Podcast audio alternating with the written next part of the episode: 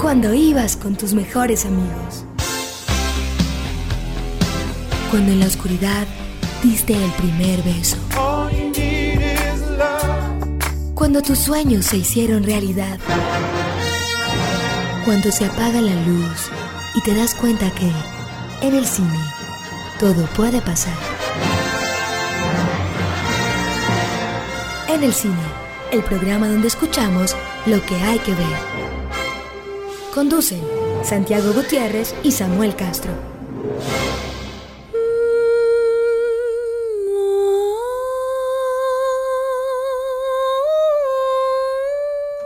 Bienvenidos a En el Cine, el podcast donde ustedes escuchan lo que hay que ver o lo que les sugerimos amablemente como si fuera un menú eh, que vean.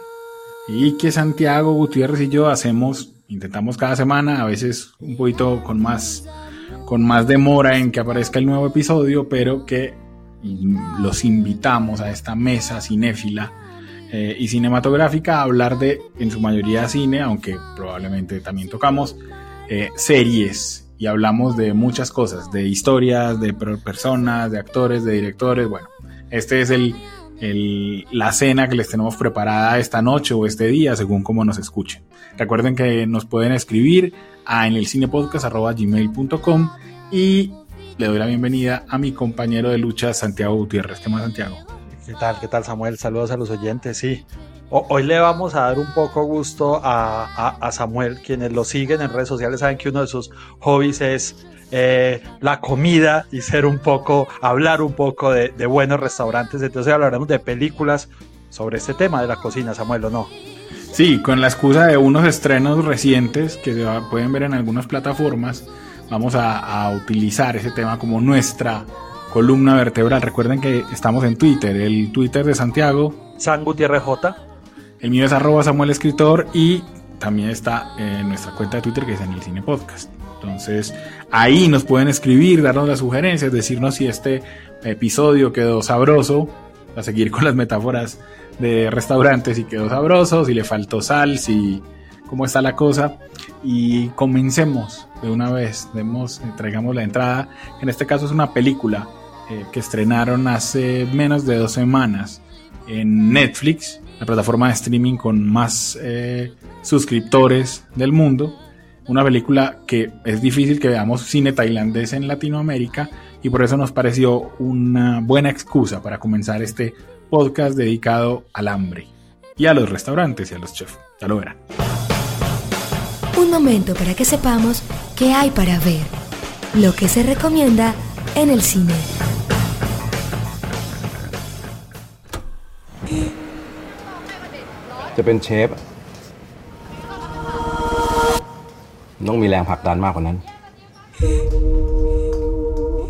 Bueno, Santiago, eh, eh, el, asunto con, con Hunger, que, que de una vez el título está en inglés, entonces ahí ya nos está diciendo que esta película podrá ser pues muy, muy tailandesa y muy hablada en... Eh, ¿qué, cuál es el idioma de Tailandia? ¿Vos sabés?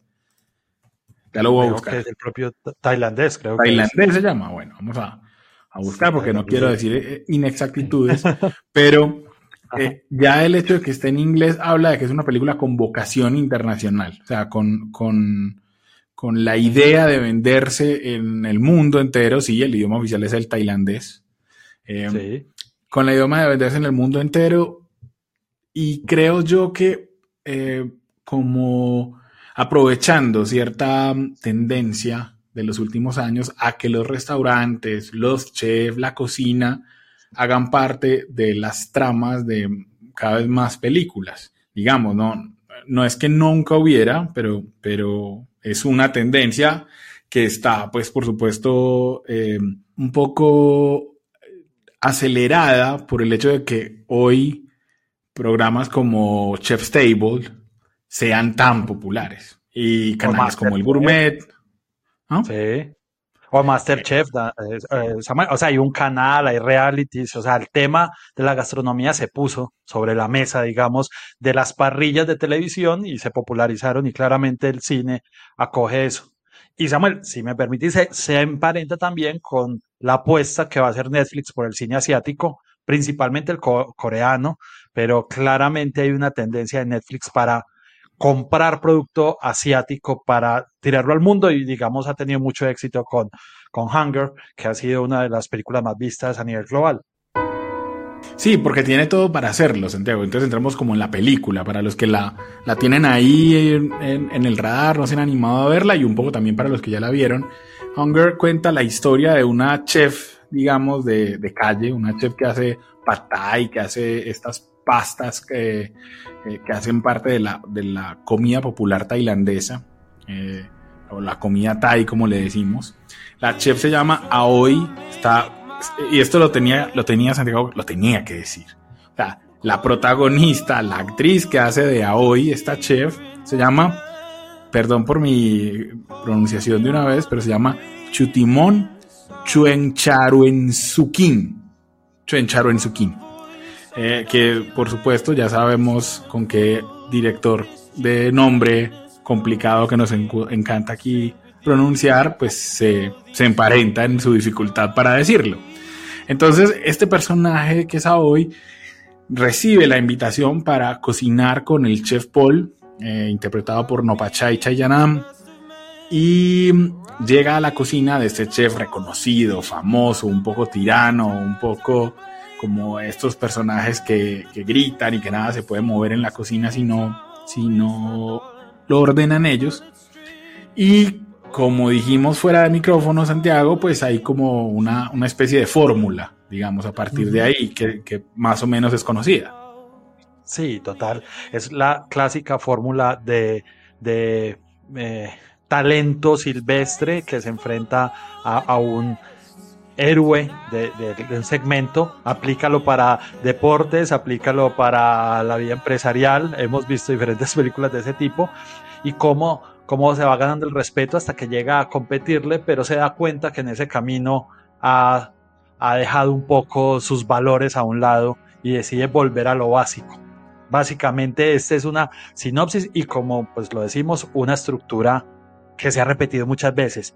Pero igual también como lo hablaba ahora fuera de micrófono con Samuel, es hecha agradablemente. O sea, es una película que se deja ver, que, que verla desde la óptica tailandesa le ofrece también eh, una visión fresca y también desde el tema de la cocina que pues que digamos nunca nunca eh, está adquiriendo diferentes capas, diferentes sabores también para decirlo, porque porque han, encontrado los directores para narrar historias sobre la competitividad, los, los valores, los principios, sobre la autoridad, sobre el poder, que usualmente pues el cine había buscado otros, otros elementos más comunes, pues como lo estaba diciendo del mundo empresarial o, incluso la música que, que le hemos visto también frecuentemente, o el deporte, donde la competitividad es mucho más evidente. La película funciona.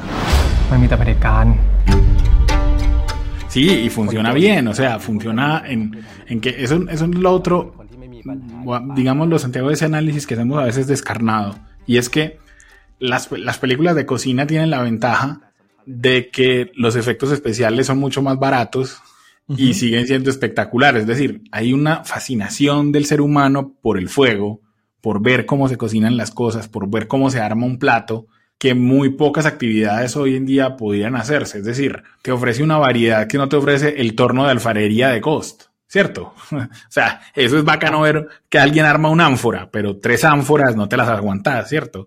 En cambio, un, un plato complejo, con florecitas, bien presentado, emplatado, es un proceso que queremos ver, que es atractivo. Los primeros planos de los ingredientes, llegando a las, a las estufas, a los, a las vasijas que se utilizan para cocinar, las especias cayendo, todo eso en cámara lenta o con tremenda fotografía. O sea, aquí la fotografía es poderosa. Hay una escena en la que el chef Paul hace un todo un espectáculo en unas escenas de esas que son para ricos.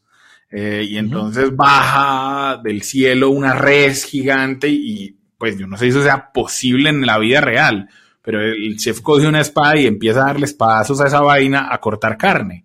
Que además, Santiago, ahí, ahí creo yo que el elemento más interesante de esta película es el de crítica social. O sea, logran meter ahí pedacitos, pero no, no lo desarrollan. Sí, total. De, acuerdo. Y, cuando estás diciendo eh, lo que ofrecía la gastronomía, pensaba que también nada, nada muestra la esencia más animal del ser humano que la acción de comer de comerse un pedazo de carne, o sea, nada muestra.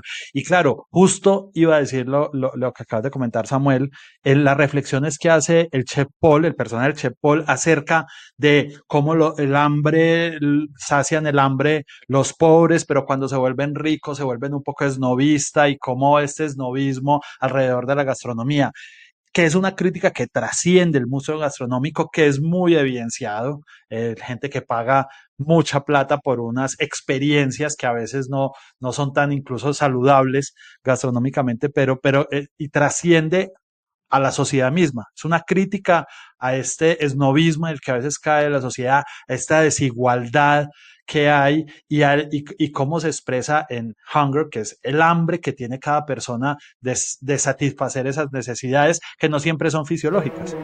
Sí, hay un, hay un par de puntos de, puntos de giro del guion que, que están bien, hay otros que no tanto, eh, porque lo que dijimos es, un, es una fórmula que, que, está bien. Lo que yo digo es que tienen, escogieron muy bien a la actriz principal, es bellísima, eh, Chutimón, Chuencharo en Sukin, es bellísima ella y seguramente va, va a llegar al mercado internacional porque es porque es muy bonita y porque actúa bien, hace bien eh, eh, las secuencias de aprendizaje de ciertas técnicas y demás. Leía, leía Samuel que tres meses de entrenamiento tuvieron los actores sobre los temas de cocina básicos.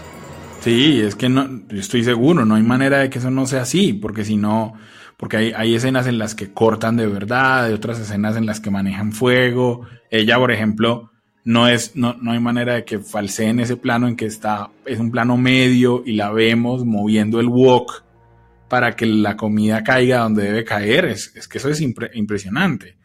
Em, diría que esas, lo que vos mencionaste, esas escenas en las que muestran a los distintos públicos comiendo, me parece que ahí el director le dejaron hacer cosas que, que probablemente no, no son políticamente correctas, porque muestra a la gente comiendo básicamente como animales en algunas escenas. O sea, con un hambre animal.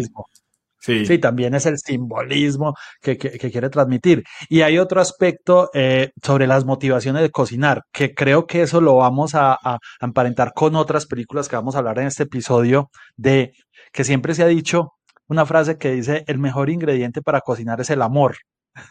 o, ese es el ingrediente secreto de la chef de un buen plato, el amor que se le ponga, la pasión. Y digamos, en varias de estas películas eh, nos muestran que no, que es un mundo tan pragmático como, como cualquier otro, como incluso son todas las artes que nos lo ha mostrado el cine también. Exacto, exacto.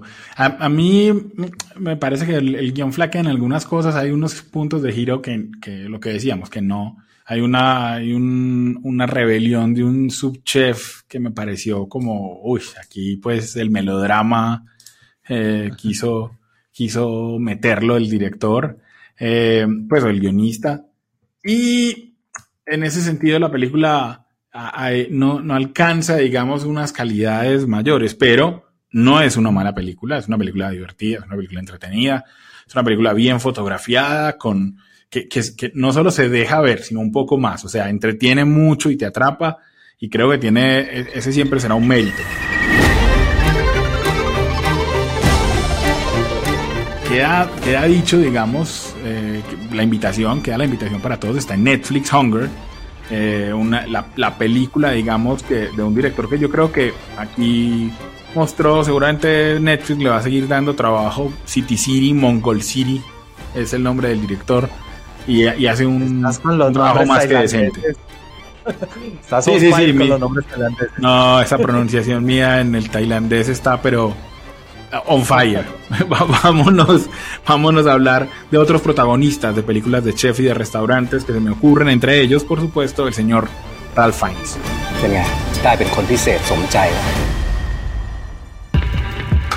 Fellini, Spielberg, Bergman, Norton, Lucas, Fincher, Cruz, Bardem, los protagonistas en el cine.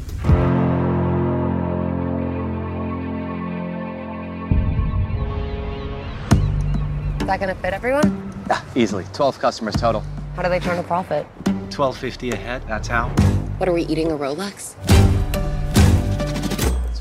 Mencioné a Ralph Fiennes porque la otra película de restaurantes y de chefs eh, recientemente estrenada, famosa porque está, la pusieron en Star Plus, es El Menú, The Menu. Sí, The Menu, sí.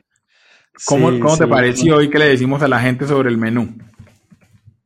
A ver, El Menú es una película un poco retorcida y una propuesta que se hace interesante.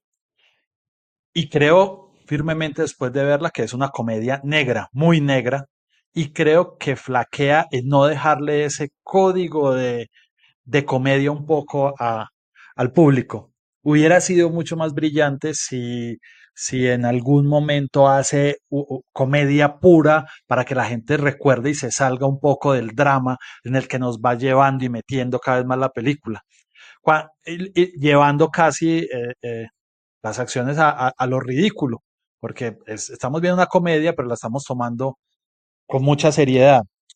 Otro aspecto que creo que flaquea es que los personajes, que es, digamos, Ralph Fiennes hace un gran papel, hay que decirlo, muy medido, produce temor, eh, y creo que él, él sí debió haber sido ese personaje así. Creo que la comedia debió haber estado por, por, por en los otros personajes, pero los otros personajes son absolutamente. Tienen cada uno sus conflictos, pero no evolucionan. Y, y yo pensaba que la primera opción para dirigir esta película, Samuel, era Alexander Payne. Tal vez Alexander Payne hubiera servido mucho para eso, para haberle dado un poquito. Después, la Mark Mylod, que es quien la dirige, termina por hacer una película que se queda en lo superficial y, y termina siendo un poco ridícula por lo que digo, porque es una comedia muy negra, pero que hace olvidar al espectador que es una comedia. Sí, digámosle que a la gente que Mark Milo es el director, si, si son amantes de las series, el director de ese capítulo importante de la última temporada de Succession, que es la boda de Connor. Eh, y que aquí, digamos, muestra ese pulso que me parece que se mantiene en las escenas dentro del restaurante bastante bien hasta cierto momento de la película. Y es, y contémoslo rápidamente, es un grupo de personas que son convocadas a una gran cena de un chef, que es este Ralph Fiennes, el chef Slowick, eh, en una isla, eh, es un menú rarísimo, ellos no saben, se supone que es, que es una tremenda experiencia y la tremenda experiencia va a terminar siendo otra cosa porque va a ir transformándose a lo largo de la cena. La protagonista es Anya Taylor Joy, que mm, los argentinos viven felices diciendo que, que ella es argentina, pues más o menos, pues, pero, pero es como, como nosotros sa- sacar mérito por este muchacho del fútbol americano que salió recientemente, pues más o más. Bueno, pues en un- la película está el colombiano John Leguizamo también. Exactamente. que hace de una estrella, precisamente de una estrella de cine, que es convocada a esto y que ya, como todos, tiene algo que esconder, que se irá sabiendo a lo largo de la cena. Pues, Santiago, estoy completamente de acuerdo con vos. A mí me, me pareció la, que de menú o el menú es una película que, que se le hizo más escándalo de lo que es. O sea, eh, incluso me pareció eso, como que eh, hace mucho no sentía que una película era inflada. O sea, es una comedia, no, no, no está mal, pero pues, o sí está mal, pero pues más o menos vi, vi un montón de gente diciendo como el menú me voló la cabeza, wow, y yo decía, no, pero no entiendo de dónde, o sea, eh, son unos esquemas de personajes, pues hay unos planos bonitos, los, los platos están, está muy bien filmado esa parte, y, y Nicholas Holt, que es el otro actor importante ¿sí? que sale ahí, pues hace, él tiene muchas cualidades en la comedia, pero su personaje es completamente desagradable, o sea, entonces uno no le hace barra y Es que no tiene nada para, para, para acercarlo. Sí, se pierde el sentido cómico. Yo creo que si le hubieran subido un, un tonito a la comedia, la película hubiera sido mucho más efectiva. Ahora, me parece la idea inicial muy buena.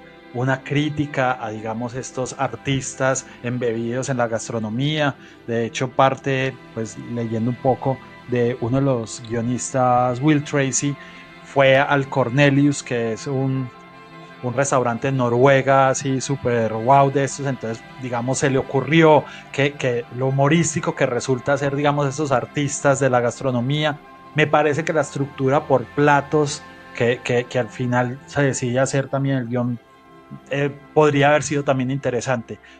Lo que te digo, me parece que se pierde es en que no potencia lo coral y no potencia la comedia.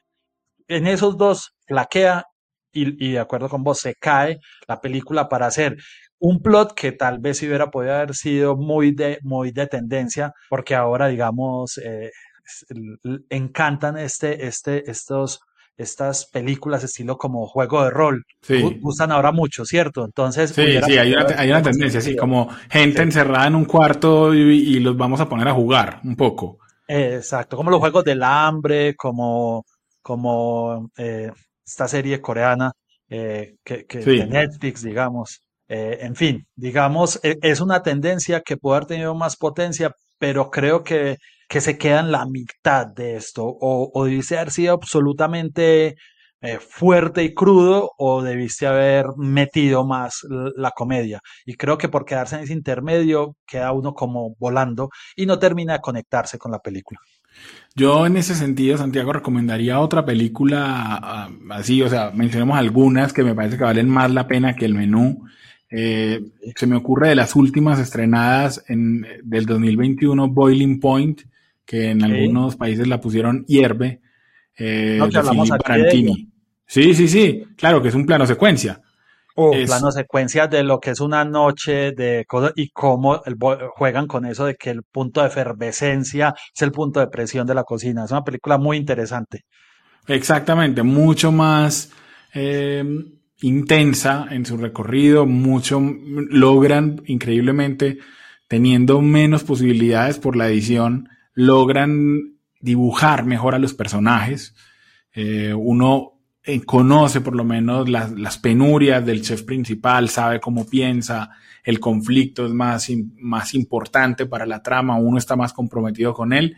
Esa me parece una mejor película de cocina que además logra reflejar un poco más cerca a la realidad como las presiones de ese negocio que también son muy altas, que ya lo había dicho nuestro, nuestro apreciado y admirado y que descanse en paz Anthony Bourdain en, Chef Confidential, lo, jodido que a veces es el mundo de los restaurantes y la presión que le ponen. Me parece que es una película mejor. Otra película que, de la que hemos hablado aquí alguna vez, pero que pues, para que la, la busquen es los Hero Dreams of Sushi, por ejemplo.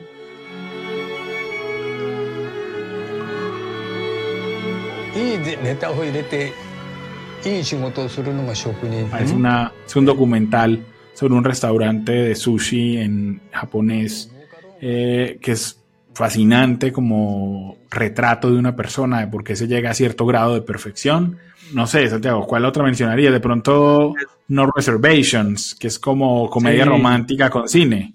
Bueno, y a mí siempre no, se, se, me viene a la mente estas películas de cocina, gastronomía, de comer, pues un, un clásico de, de, digamos que se vuelve de culto como todo el cine de Peter Greenaway, que es el cocinero, el ladrón, su mujer y el amante.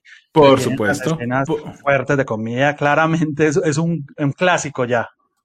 Sí, y además pues tiene ahí a una Helen Mirren, pero sí. en uno de, los, de sus papeles pues más desatados, me parece a mí eh, de, de, de, su carrera. Es, un, es una película que es que la, ahí la cocina, digamos, es una excusa para otra cosa, eh, pero que funciona muy bien. Yo ahí, ahí habría que meter también, por ejemplo, el, el festín de Babette. Eh, búsquenla, es una, es una película que ganó muchos premios de, sobre una gran cena y cómo una gran cocinera cambia también la vida de, de de la gente que la rodea. No hay, no hay otra manera de decirlo. Para los que no la tienen presente, el, la película que acaba de mencionar Santiago, El cocinero, el ladrón, eh, su esposa y su amante, es de 1989. Para que la busquen, no es fácil encontrarla, sobre todo ahora que como esa película la distribuyó Miramax, Miramax es hoy como eh, lo, todo lo que tenga que ver con los Weinstein es más o menos prohibido. Eh, pero es una, es una gran película. Uf. Sí, y es un cine de culto. Lo que te digo, lo de Greenaway se volvió, digamos, un cine de culto y ha tenido mucho recorrido, pues, digamos, de aquí en Medellín, de donde los acompañamos en, en los cineclub, tuvo un recorrido grandísimo esta película. Bueno, Samuel, hable- aprovechemos. Estaba pensando en Latinoamérica, hablando de Ah, ¿sí? para chocolate, basado en la obra de Laura Esquivel, que fue una película de mucho éxito y que también hace, digamos, una, una utilización de la cocina para que el personaje transmita los sentimientos a través de ella, mu- mu- muy, bonita, digamos. Una película que también marcó un giro en lo que era el cine mexicano de aquella época. Sí, eh, exacto. Yo, yo diría que eh, a mí me gustan más las series de, que las películas de cocineros. O sea, yo sí creo que, por ejemplo, una, una serie como Chef's Table es completamente admirable de, de hacer. O sea, sería una cosa que además se aprende mucho en cuanto a encuadres, maneras de fotografiar, maneras de contar historias. eh, está muy bien hecha, eh, Chef's Table, y, y también está ahí en Netflix por- para los que la quieran ver.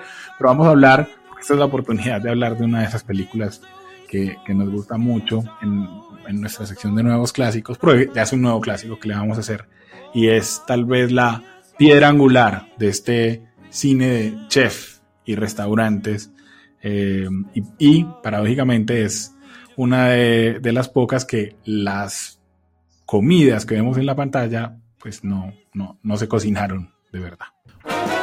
Straighten up and fly right. Nuevas viejas películas. Up and stay right. De los nuevos clásicos se habla en el cine. Ah, París, Francia. Hogar de los mejores restaurantes y chefs del mundo. Harry, dos órdenes de salmón. Toda mi vida he querido ser uno de ellos. Santiago, me refiero a mi película favorita de, de Pixar. Yo sé que muchos eh, aman más Toy Story, pero yo, yo sí creo que la historia de una rata que quiere ser chef en París es una de las grandes historias de nuestros tiempos. Y estaba hablando de Ratatouille, por supuesto, eh, de la factoría Pixar. eh, uno de sus si, si buscan en los documentales de cómo se hicieron las cosas, esa era una de las ideas originales.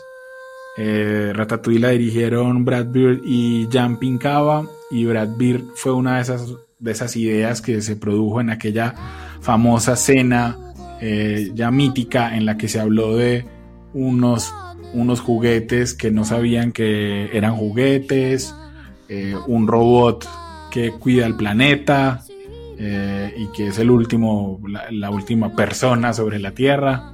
Y estaba esta rata que quería ser chef en esa, en, en esa búsqueda de, de, temas para una película. No sé si a vos te emociona tanto como a mí. A mí es que me gusta mucho Ratatouille. Sí, sí, es una película y que Lara ha marcado y, también ha sido muy importante en esta expansión del tema gastronómico que, que, lo llevó a nuevas generaciones y muchos niños han querido ser chef de cuenta de este chefcito, como dice la, la traducción, Remy. Eh, yo tengo un poco de problema, una rata cocinando, no sé, no me, no me termino de, de, de, salir del tema de, pero, pero digamos también veo interesante ese juego que utiliza el animal más desaseado para hacer tal vez una de las labores que requieran más asepsia y ese juego del plato con el animal también me parece interesante el juego y bueno, y logran digamos eh, escenificar eh, en, una París que también, digamos, en el, en el, inconsciente colectivo está como, digamos, el lugar de la mejor cocina del mundo. Eh, entonces, eh, creo que hay un montón de elementos que funcionan y que este personaje termina siendo muy, muy cautivador, a pesar de no ser una rata, vuelva, vuelva convertida en, ser humano, con movimiento ser humano, con vida de ser humano, es una rata que vive en una alcantarilla, incluso tampoco la visten ni le hacen ningún cambio, es el riesgo, es realista, y, pero al final termina funcionando porque es un personaje que, que te conecta mucho, muy honesto, ¿cierto? Sí, exacto. Um, digamos que, así como dijimos al comienzo de este episodio, que Hunger era fórmula, Ratatouille no es fórmula, porque, se, porque se, justamente es una idea original, incluso desde su planteamiento. Porque es decirle, o sea, así como Los Increíbles es, la idea grande de Los Increíbles es cuando todo el mundo es especial, nadie lo es, que la dice el, el niño de la familia. Aquí este asunto es, mire, no, no, que lo, es la reflexión final. No es que todo el mundo pueda cocinar bien, pero sí todo el que se le pone la pasión a eso, eh, no importa de dónde venga, lo, podrá conseguir. Eh, eso a mí me parece que hoy en día, por ejemplo, se podría aplicar esa idea a los conflictos raciales o étnicos o de desigualdad. Es decir, porque, un, porque una persona que nace, que no nace en una clase privilegiada no puede ser, eh, no puede practicar el esquí, por decir algo. O sea, estoy pensando en, deportes de élite, o sea, que se necesita un montón de plata para practicarlos.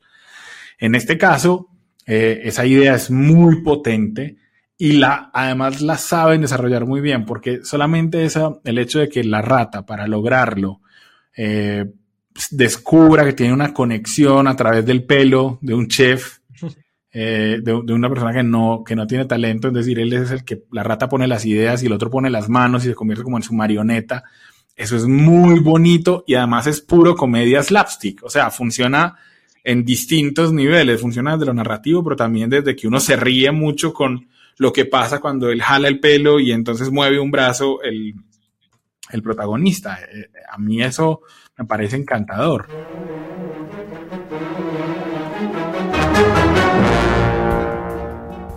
Así es. Al final terminaría recibiendo cinco nominaciones al Oscar Samuel, banda sonora, sonido, eh, edición de sonido, guion y película de animación, ganando solo película de animación, pero sin duda ya se ha convertido, como lo vimos en la cortinilla, en un nuevo clásico, como casi todos los que ha hecho eh, Pixar, que se ha convertido, digamos, en, un segundo aire para Disney en esta generación de películas que han marcado generaciones. A la gente se le olvida eh, que eh, además, eh, hay unos grandes nombres ahí. Eh, la voz, digamos, de Remy, que es la rata, es Patton Oswald.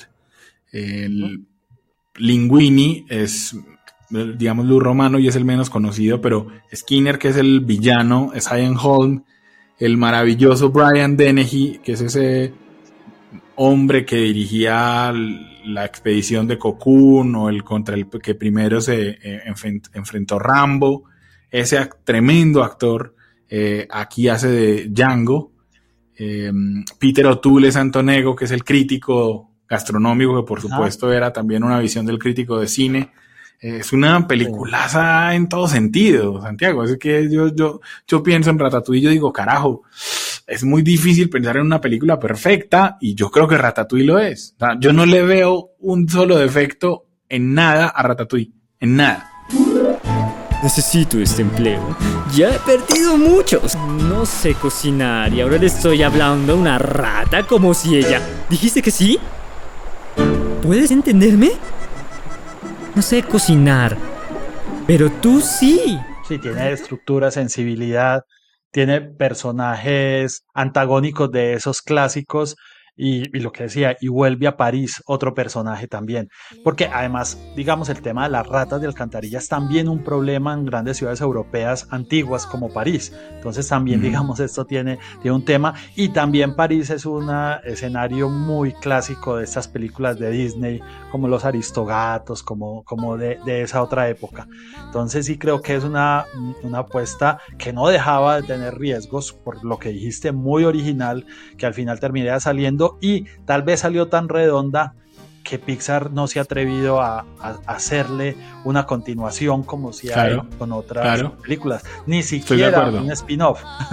Ajá, estoy de acuerdo. Porque se podría hacer un spin-off feminista, por ejemplo, con el personaje de Colette, que hacía Janine Garófalo, que era un super personajazo.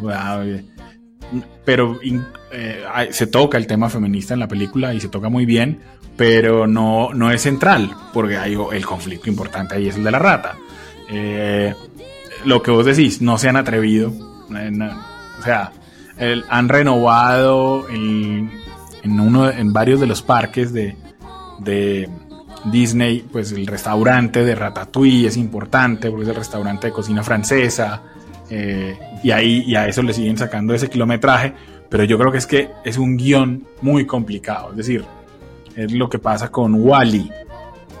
Son guiones redondos que tiene que tener una idea muy potente. Ah, bueno, guiones redondos y pocos personajes. Es que en Toy Story vos tenías desde el comienzo, tenías dos protagonistas poderosos, dos, y, y- y entonces dos líneas de, de- de tiempo, y por eso entonces le pudieron sacar a, a um, Buzz Lightyear su propia película, pero acá es tan redondo todo, tan chiquito, eh, tan autoconclusivo, que es muy difícil que se haga un... Seguramente lo van a hacer, pues porque por la plata baila el perro, pero, pero no sé, perdón, o la rata en este caso, pero no sé, no, no, no creo que sea fácil pensar una buena historia y tan potente para una segunda parte de Ratatouille.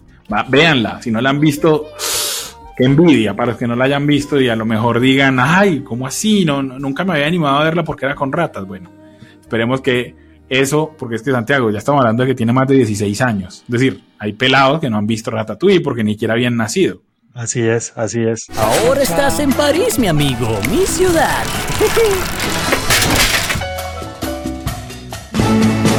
Vayan a verla, que es una película fascinante y espléndida y maravillosa, eh, que tiene una canción que, que justamente la, la han oído a lo largo de este episodio, una, una canción muy bonita que canta Camille que se llama Le Festín.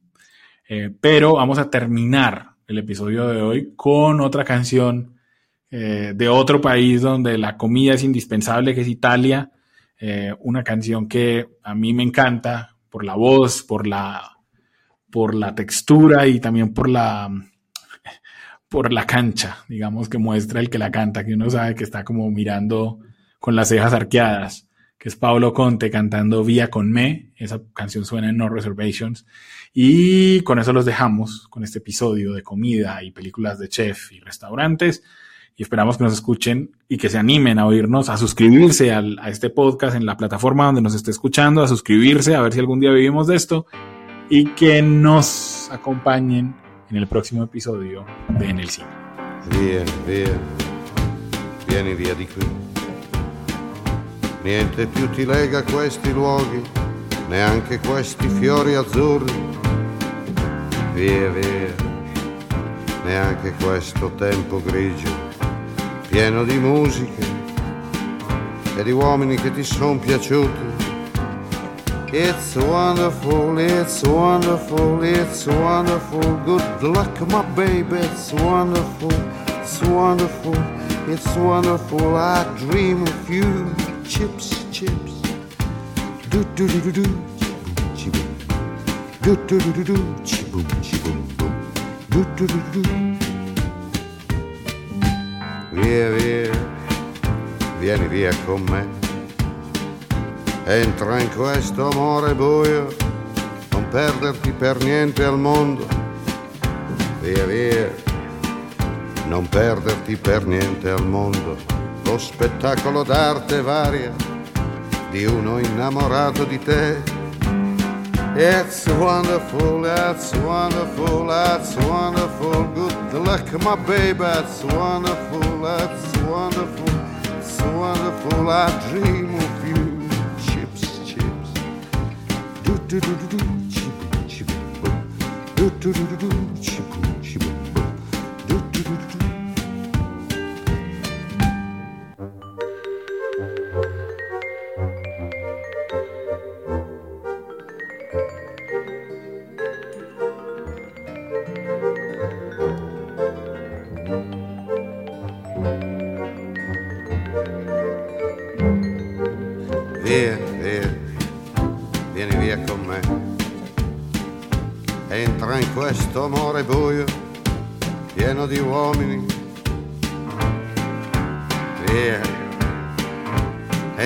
Fatti un bagno caldo. C'è un accappatoio azzurro, fuori piove un mondo freddo. That's wonderful, that's wonderful, that's wonderful. Good luck, my baby, that's wonderful, it's wonderful, that's wonderful. I dream of you. Chips, chips, chips. Do do do do do, chi boom, chi boom boom. do do do do do, chi boom chi boom boom, do do do do do.